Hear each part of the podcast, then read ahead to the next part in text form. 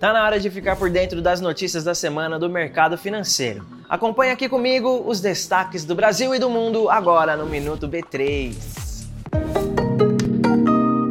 Essa semana foi realizado em São Paulo o P3C, o principal evento especializado no mercado de PPPS, as parcerias público-privadas e concessões. Essas parcerias são importantes para viabilizar obras de infraestrutura.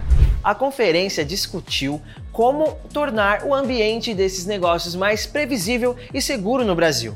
As PPPS trazem oportunidades de negócios em áreas como descarbonização e transição energética, saneamento, iluminação pública, telecomunicações e concessões de parques e florestas.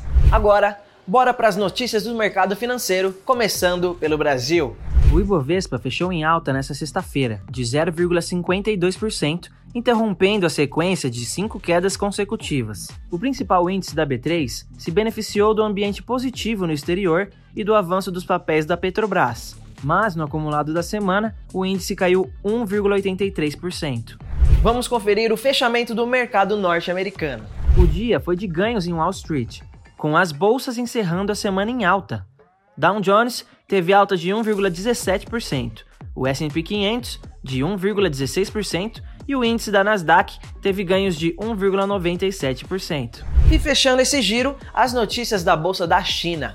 A economia chinesa terminou a semana animada com a recuperação robusta de dados sobre o setor de serviços. Xangai fechou em alta de 0,54%. Não se esquece de seguir a B3 em todas as redes sociais. Boa noite, bons negócios e até a próxima!